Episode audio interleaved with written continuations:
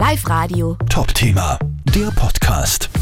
Äh, Frau Auer, es ist einmal die grundlegende Frage, warum tun sie den Menschen eigentlich so schwer, dass sie sich von Sachen trennen, die sie eigentlich gar nicht mehr brauchen? Woran Äh, liegt denn das? grundsätzlich glaube ich eine gewisse Verlustangst, die man hat und natürlich auch das Gefühl oder die Angst, dass man eine falsche Entscheidung trifft, dass man das dann eventuell bereut und, und deswegen verschiebt man die Entscheidung dann überhaupt. Bei manchen Sachen sind es ja wirklich Erinnerungsstücke, aber es gibt ja auch viel Quant, das einfach im Kasten umeinander liegt, das man sowieso nie anzieht.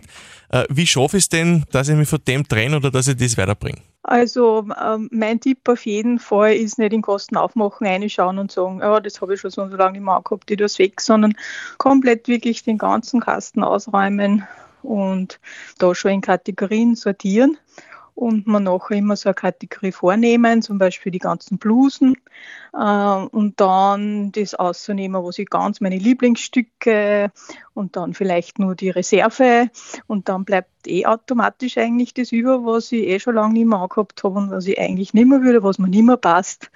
Und das fällt dann, dann sicher leichter, dass man es weggibt. Sie haben ja Erfahrung damit, was sind denn so die, die beliebtesten äh, Stücke, von denen Sie die Leute einfach nicht trennen können?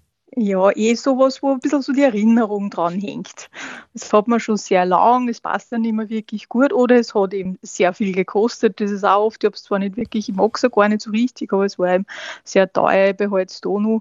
Also das Ziel wäre eigentlich, wenn ich den Kosten wirklich äh, komplett äh, neu mache, dass ich nachher nur mehr Sachen drin habe, die ich wirklich gern anziehe, die mir passen die ich gut kombinieren kann, sodass ich, wenn ich in der frühen Kosten aufmache, einfach nur eingreifen brauche und es geht natürlich dann auch wesentlich schneller mit dem Aussuchen von die Sachen. Äh, was würden Sie denn raten, was soll man denn mit den Sachen da hauen oder schauen, dass man es verschenkt oder, oder verkauft oder was ist denn da am gescheitern?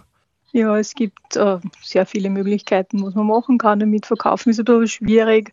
Also bei Markensachen würde ich es eventuell probieren. Ähm, bei anderen Sachen ist natürlich immer eine gute Variante, dass man es wo spendet. In die diversen sozialen äh, Kaufhäuser kann man das dann kaufen. Und da hat man dann auch noch nebenbei eine gute Tat getan. Live Radio. Top-Thema, der Podcast.